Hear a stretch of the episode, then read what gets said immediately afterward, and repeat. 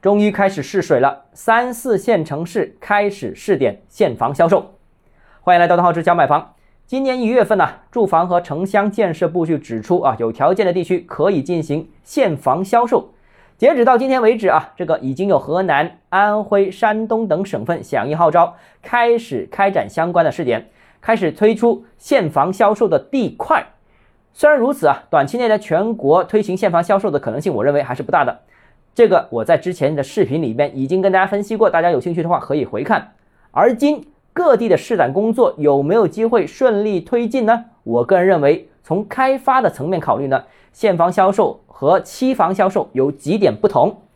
首先，第一个，现房销售推迟了销售周期，等于延长了楼盘的融资周期，增加了项目的财务成本。其次呢，完工后再销售，提高了总的开发的融资的规模。那融资的额度和融资的成本也会相应增加。那现阶段如果要实施现房销售呢，唯一的办法就是政府让利，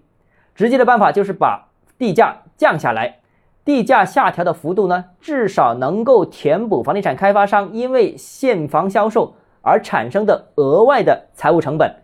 否则的话呢，现房销售地块不会有人愿意拿。那有人会问了，为什么地方政府要让利，而不叫房地产企业让利呢？因为啊，近些年啊，房地产行业竞争太激烈，项目的年平均回报率呢，基本上都是个位数，甚至啊，部分房地产企业为了扩张规模呢，在测算的时候，连盈亏平衡的项目都参与，也就是说一分钱不赚，他也参与开发。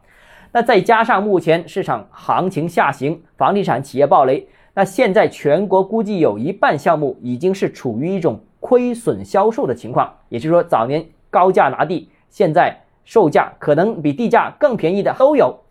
那从整个行业而言呢，已经没有富余的利润可以割舍割让了，所以必须地方政府让利才能推进这个事情。好了，今天节目到这里，如果你个人购房有其他疑问，想跟我交流的话，欢迎私信我或者添加我个人微信，然后直接买房六个字拼音首字母小写就是微信号 d h 一加 j m f。想提高财富管理认知，请关注我，也欢迎评论点赞转发。